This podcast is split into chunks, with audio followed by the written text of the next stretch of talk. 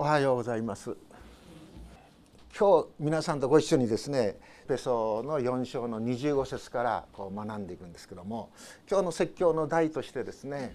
夕暮れまでに処理しなければならないこととこうさせていただきました。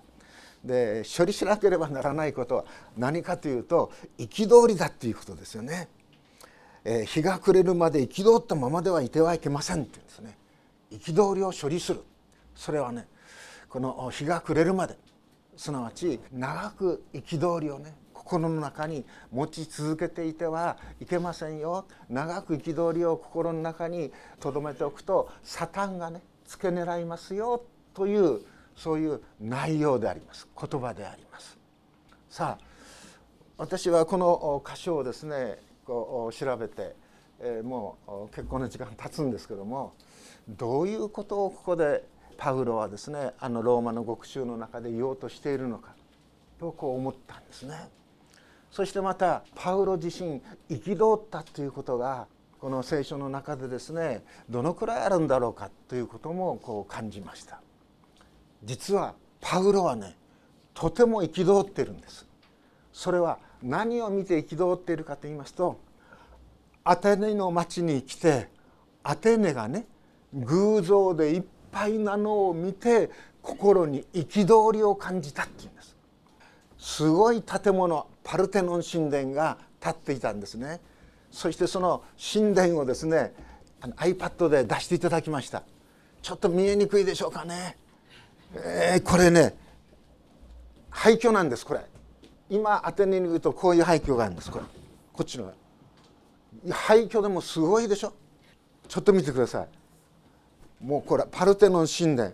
もう世界のね神殿と言われているものの中でも一番の立派なね、えー、神殿の遺跡ですね。今ありますこれ。折があったらば、えー、ギリシャに行ってみてください。どうもありがとうございました。でこの神殿を見てねそしてパウロはアテネの町で本当に憤りに燃えて伝道するんです。でもそのパウロの憤りその中にあるのは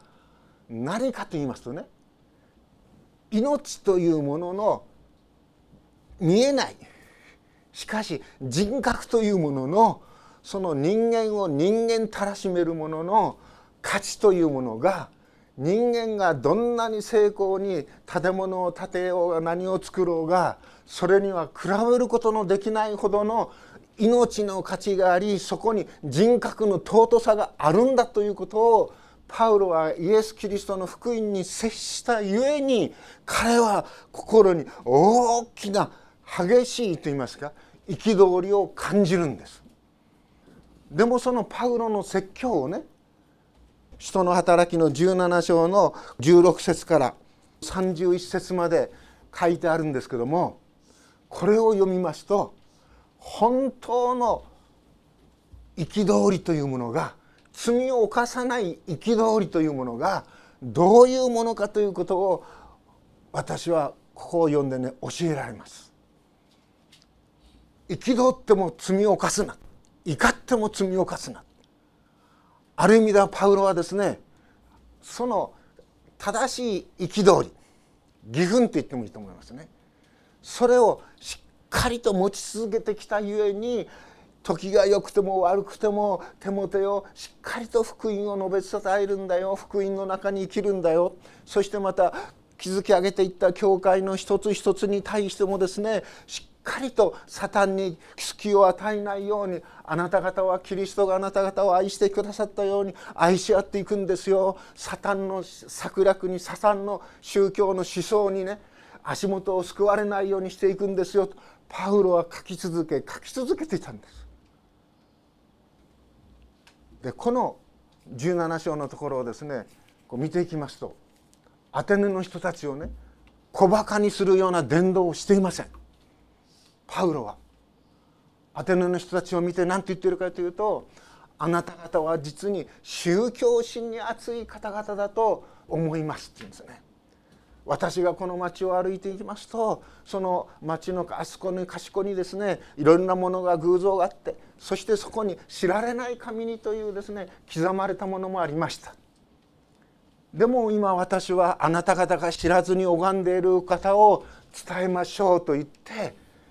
神をですねまさに創造の初めから歴史を通してまたさまざまなものを通してはっきりと人格心をねアテネの町の人々に伝えるんです。そしてイエス・キリストの復活を伝えるんですよね。これがパウロのアテネの伝道なんです。でこのパウロのアテネの伝道に対してねいろんな評価する人がいるんです。失敗したんじゃないかって。いや後で実を結んだはずだ。でも事実ねアテネの教会に宛てた手紙というものもないじゃないか。コリントには教会ができたピリピにも教会ができた。ギリシャのいろんなところに教会ができたとあるけどもこの1世紀2世紀にアテネに教会ができたというあれはないじゃないか。だからアテネ伝道はというふうに結論付けてしまう人もいるんです。ですけどもこの人の働き見ていきますとですね大勢の人はこぞってね退去して2,000人も3,000人も退去して洗礼を受けて主のしもべになったかというのではないんですけどもでもその中でもですね信仰に入った人たちもいたアレオパゴスの裁判官デオヌシオとダマリスという女その他の人々であったと書いてあるように数はね本当に数えるほどかもしれないしかししっかりとその町の人々に評価されていた人々が認められた人々が主のイエス様のお弟子になったんだということがここに書かれてあるんですね。これすごいことだと思うんです。でエペソの手紙の方に戻りますけどもパウロはここで怒っても罪を犯してはなりません。日が暮れるまで憤ったままでいてはいけません。悪魔に機会を与えないようにしなさいとこう書いてあります。実はこのエペソの手紙の中で4章のですねこの部分から5章のですね1節までのところは誰について特にパウロは書いているかというと教会内の人々についてです。クリスチャンについてです。キリスト教会を築き上げていく一人一人についてです。そのクリスチャン同士のその交わりの中にどういうことを気をつけなさいよ。それをパウロは書き記しているんですね。そして5章のですね3節以降のことはまだ教会に属さない、ね、この世の人々の中にあって教会はどういうものかそして教会の一員として私たちはどういうふうにこの生きるべきなのか言葉を話すべきなのかということをパウロは書いているようですね。で随分前からのテーマといいますか議論なんですけどもなぜサタンが存在を神は許しているのかっていうことなんですね。なぜ神はねイエス・キリストによって救いの道をですね開きました。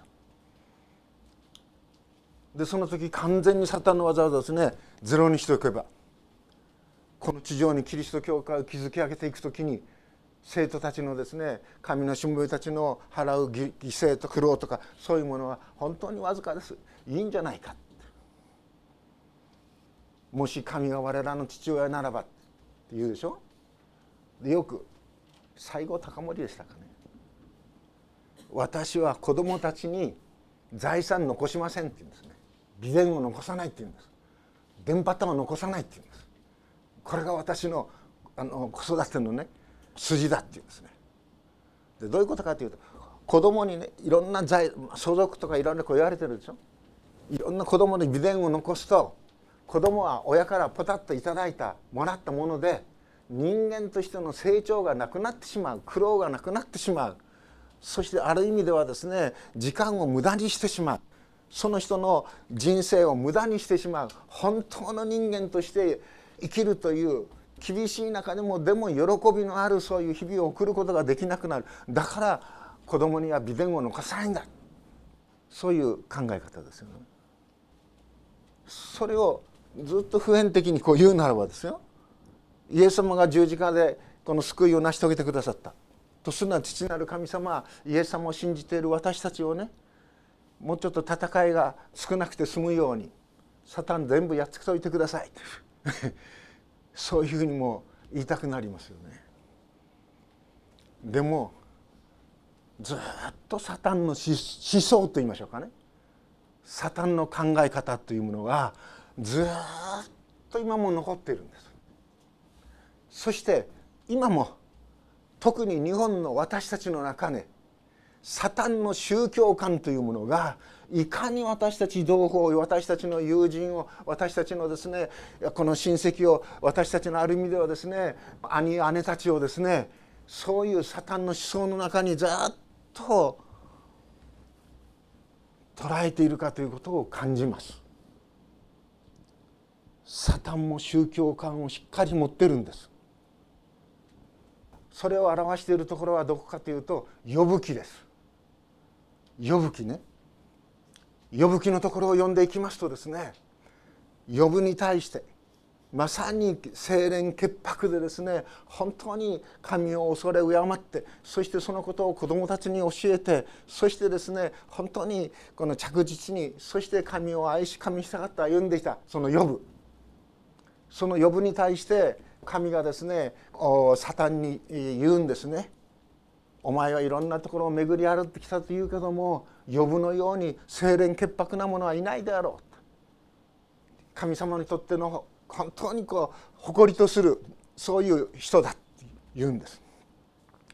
でそれに対してサタンはどういうかというとそれはそうかもしれません。でも人はいたずらに神を恐れるでしょうか？って言うんです。人はいたずらに神を恐れるでしょうか？むやみやたらに人は神を恐れる。むやみやたらに人は神を信じるということはないでしょうって言うんです。人が神を愛し神を恐れ神様と祈るのはそれは神様穴神が人によくしてくれた限りにおいて人は神を求めるんだって言うんです。人間が人間でありすなわち人間が被造物であり神は創造者である。だからどんなことがあったとしても人は神を恐れ神に従っていく。これが人間が人間たる一つの確かなこの生き方なんだ。というところまでいきませんよ。神を人間に対して神様がちょっかい出してね。不幸とかですねいろんなそういう災害に合わせてごらんなさい。人間は立ちどころにですね神様を呪ってですね神様から離れていきますよ。それがサタンの考え方です。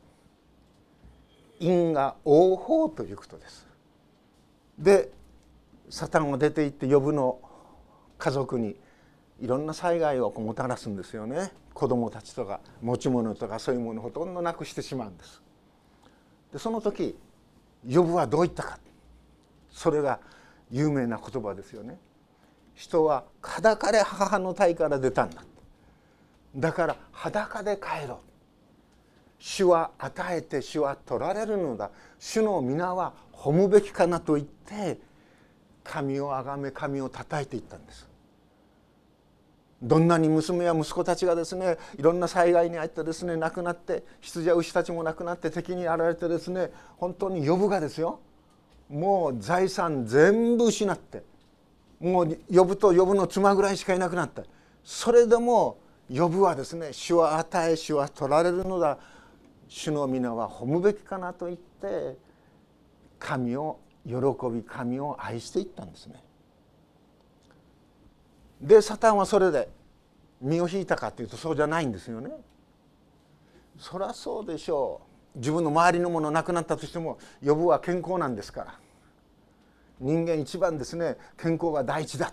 健康第一健康第一。ね。健康あってのものだねだ。もう口を酸っぱく私は父親から言わされて聞かされてですね。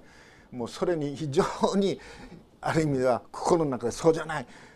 ね。辞める人も片手がない人も目の見えない人でもあんなに立派に生きてるじゃないか。そういう憤りを持ってたことがありますけども健康第一健康第一。だから神様呼ぶをねちょっと病気にさせてごらんっていうわけです。で呼ぶは病気になるわけです。皮膚病のもうかゆいかゆいねもうもう皮膚病のかゆさ痛さっていうのはもうちょっとあれですよね。でそういうふうになっても呼ぶは信仰してないんです。呼ぶのその姿を見ていた奥さんはね呼ぶをね軽蔑するんですね。あなたバカじゃないの？とそんなにね病気になってですねあっちゃこっちゃやられてですねもうどうしようもないような。それでもあなたは神を信じているのって。バカじゃないのって奥さんから言われるんです。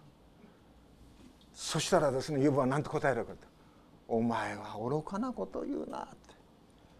私たちは幸いも神様から受けるんだから不幸を受けてもいいじゃないかって言うんですね。健やかに健康にですね動ける時があった。でもあちらの体の具合こちらの具合もう腰が痛くなりね目がチカチカしねそして足がそのつる。もう自由にですね若い時はですね冬になればですねスキーができてスケートができてですねまたねマラソンであればですねもう率先してでかけていった。かつての私なんです。でも今私ここに来てねここに住んであのスプリングバレーのスキー場私のところが20分で行けるんです。こんないいところに住んでてもうできないですねスキーはね。おお山を見ながらとかこんな感じですよ。ですから呼ぶは健康な時もあった。でも自分の体を思うように動かない時もある。ね。幸いを受けてそして喜ぶのもいい。しかし災いを受けるのもこれも神から受けるものなんだ。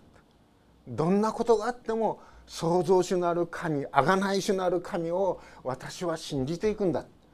そのように呼ぶは罪を犯せなかったんです。でもあまりにも呼ぶはですねこう病気がひどくてですね友人たちが見てもですね見かねたので呼ぶを慰めにこうやってくるんですよね。でその時のやり取りがいろいろいろいろこう出てきています。友人たちのやり取りの主な視点は何かというならば「呼ぶよお前なんか隠れて悪いことしてんじゃないか」って。隠れた罪がんじゃないかって。その罪をね神は気づかせるためにこういう病気にしたんじゃないの？なんて言うんですけども。呼ぶは納得しないんですね。私にはないんだって。でそういうやり取りがぐーっと出てくるんです。そして呼ぶ記の42章で呼ぶは何を言うかというと私は不完全なね人間だ。その神のなさることを全部理解することは私はできない。例えて言うならばいっぱいのこうコップを持ってですよ。ね。太平洋の水をですね。全部かきのそんなこと到底できないでしょ。それと同じように私はね知恵も知識も足らないものであったしかし神様あなたには全ておできになります。あなたが図ろうとなさる計画は必ず実現しますと言って神を崇め神をたたえていくということであります。さあサタンの宗教というのはサタンの信仰というものはそのように人間をまことの創造者なる命の神から引き離すことがサタンの主目的なんです。だから命のないものに人間をですよ神戸をですね曲げようとさせるわけです命のないものに。ですから星占いが盛んでしょ？占いですよ。あるいはまた今ですねもう神社仏閣正月になるとですねあそこの神社のこの神社の人々がですねそこに出かけていってですねこうやってですねただやる。プロ野球の選手団もですねサッカーの選手もですねみんなそこ行ってペンペンとこうやる。もうそれが日本人の当たり前の行動のように行われている。本当にね命のあるものに人間は尊敬とそしてまた評価とを与えないで人が作ったものに評価を与えようとする。ある意味ではね恐ろしい時代です。人の命を大切にするようなボランティア活動がいろんなところでこう出てきています。大切ですよね。ですけど一方ではですね目に見えないものに対して神戸を捧げよう。石巻に行った時に石巻に来ているある姉妹からあ、まあ、クリスチャンの人ですねあのお話を伺いました。その息子さんあのマラソンの選手なんですね。である大学で箱根駅伝5区っていうの小田原からずっと山登って芦ノ湖に着くところですね。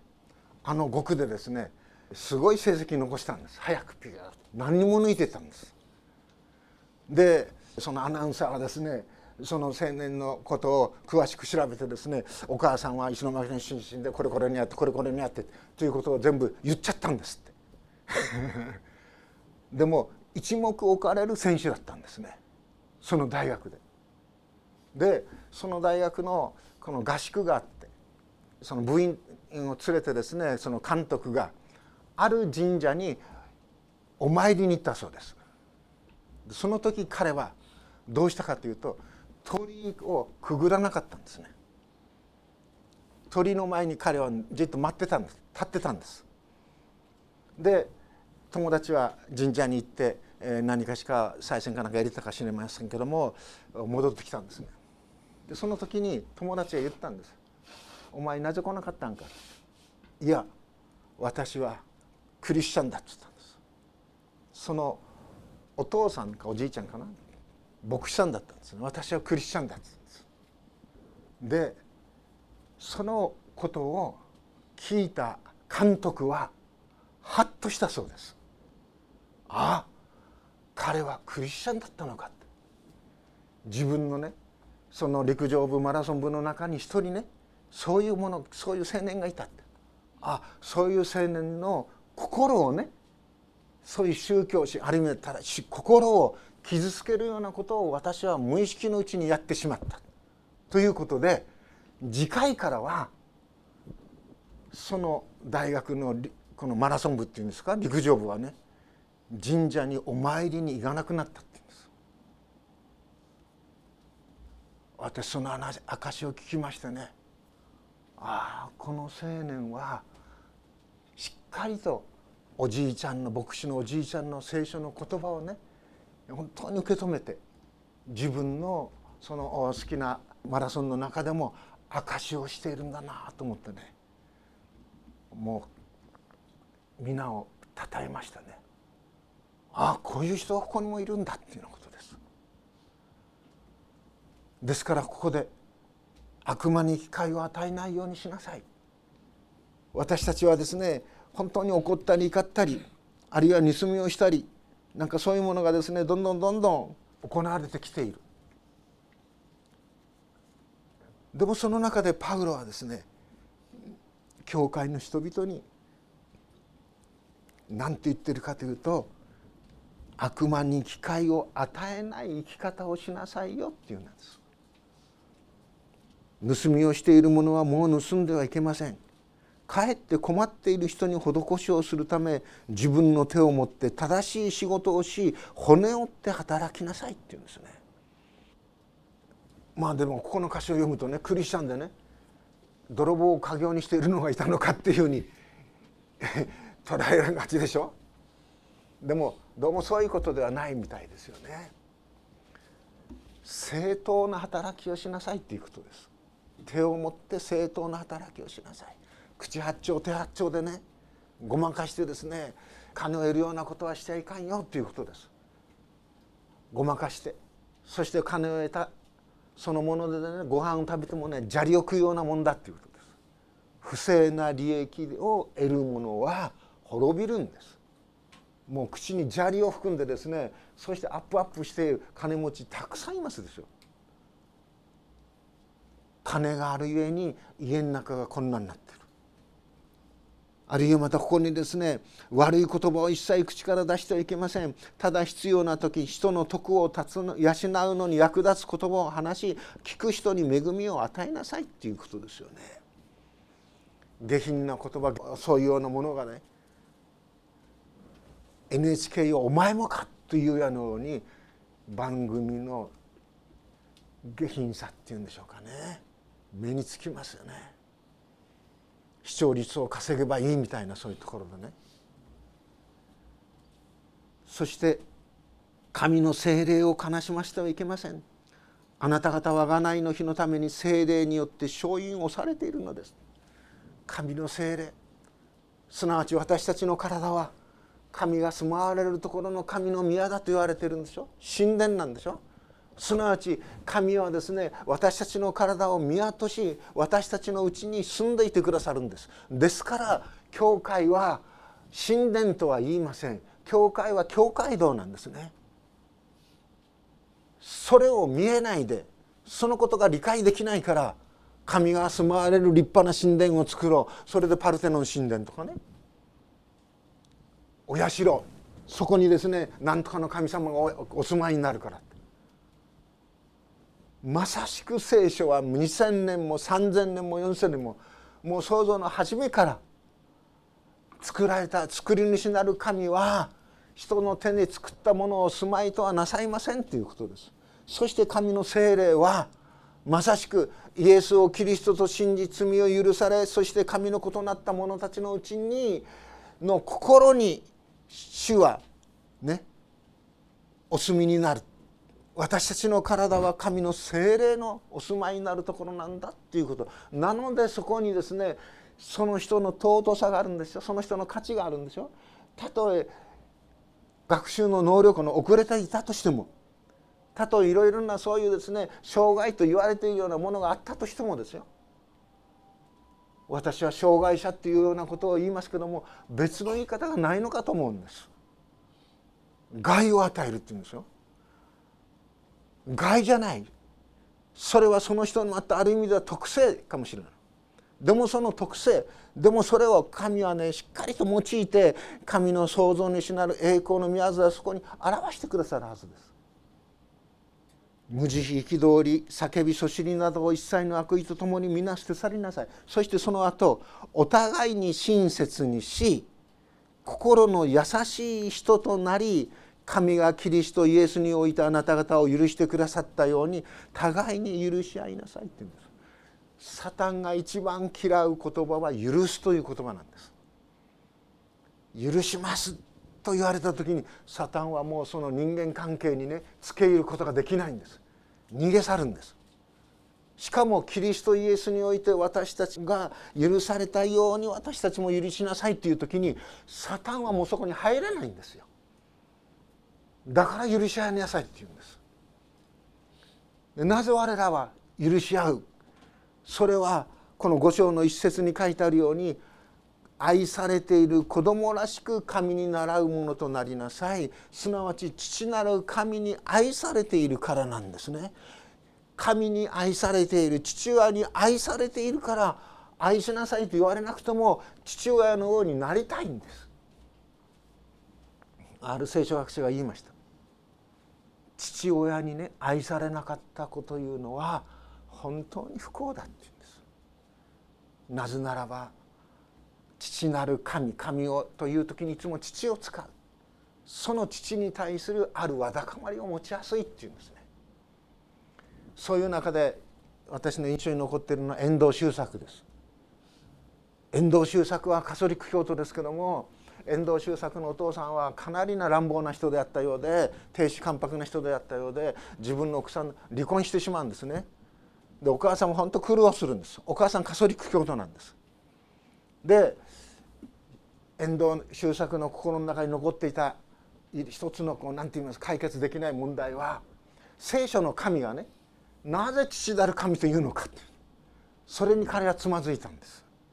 そしてまたプロテスタントにもつまずいたんです。内村勘三の本にもつまずいたんです。父なる神と言いますから。その父って言った時にただ激しくて厳しくてね冷たくて怖くてどうしようもない頑固なもの。そういう印象がねどうしても拭えないんです。だからマリア信仰お母さんに抱かれてマリア信仰。そして遠藤周作の書斎はですねどういうカーテンの色があったかと言いますとピンクのカーテンなんです。遠藤周作のピンクのカーテンなんですね。で書き物する時にそのピンクのカーテンをして書くとね心落ち着くっていうんです。それは何か母の体内にいる自分を想像するからなんです。ですから父親に対してねそういう育ちを持った場合には本当に父なる神のイメージを修正していくといいましょうか。聖書がですね言う神様をに近づいていくというのは本当に自分自身の中でこの努力がいます。でも聖書を通して私たちはですね知らされる神様というのは本当に慈しみ深い神ですよね。激しいものに対してそれはね偶像とかそういうもので怒りますけど本当に慈しみの神です。何遍も何遍も許してそして立ち返ってくる者たちをねたとえそれが泥の姿であろうとボロスのことであろうと抱きかかえてですねそして本当に喜ぶそういうお方です。神に愛されているものとして愛されている。これ私たちクリスチャンの喜びでしょ。神に倣う生き方。それを一歩していく時にサタンは退くんです。イエス様が荒野で誘惑に遭いましたねサタンに。もし神の子ならこの石ころをパンにしてごらん。いや人はパンのみて生きるにあらず神の口よりずる一つ一つの言葉によりて生くる、ね、このあと聖歌の520番歌いますからただ主を愛し主にのみ仕える。ここの一点にね私たちが思いを集中していく時に私たちは神の子供らしく伸びやかにそしてまた許すことのできそしてまた愛することのできるものとされるんです。パウロはこう言いました。迫害する者だ。あなた方を呪う者のためにね何をするか。善をもって悪に打ち勝ちなさいって言うんですね。そしてまたこうも言いました。キリストが代わりに死んでくださったほどの人を食べ物のことで滅ぼさないでくださいって言うんです。キリストは彼のためにも死なれたということです。今まだその人はキリストのその愛に気づいてないかもしれない。しかし贖いの日にいつの日かああイエス様は私を愛してその命さえも惜しまずに投げ出してくださったお方なんだということに気づかせる気づいてくださる日が来るんだということです。それを信じて歩んでいきましょうねっていうことですよね。贖いの日というのはそういうことです。神が生きて働いてそして懐に抱いていてくださるその神の実際の手の技に気づく日が来るということですね。それをパウロはエペソの教会の人々に語り続けそして教会がどんなパルテノンだなんだ神殿にあったとしても教会に集う一人一人の皆さんが尊いんですよそこに神はお住みになるんですよ集まってそして神様をたたえていくその賛美を衣として神様はあのお持ちになるんですよというふうに伝え続け言い続けていったこれが今2,000年この方人から人へ伝えられて今私たちが受け止めている福音ですよね。ユダヤ人であろうとユダヤ人以外に違法人であろうとイエスをキリストと信じる者を神は新しい神の民とし神の子としてくださって慈しみ豊かに支えていてくださるんだということです。祈ります。天の父なる神様まことにあなたは永遠の昔にすでにこの地上にこの歴史の中にあなたの民神の家族新しいエクレシア教会を築き上げそしてまた2000年の歴史の荒波の中にも消え去ることなくこの地上にあなたを主と崇める兄弟たち姉妹たちを起こし続けていてくださることを感謝します。そしてまた私たちをその神の永遠の完全なご計画救いの中に加え入れてくださるように。そして私たちの内側をあなたの住まう宮としてお持ちくださるように。そしてキリストの愛を知りキリストが私たちを許してくださったように互いに許し合うことができるように互いに神様己を義とし己をのみ正しいと自己主張の中に埋没してしまうようなことがないように我らをしてどうぞ心優しき人となさせてくださるように主イエスキリストの皆によって祈ります。アメン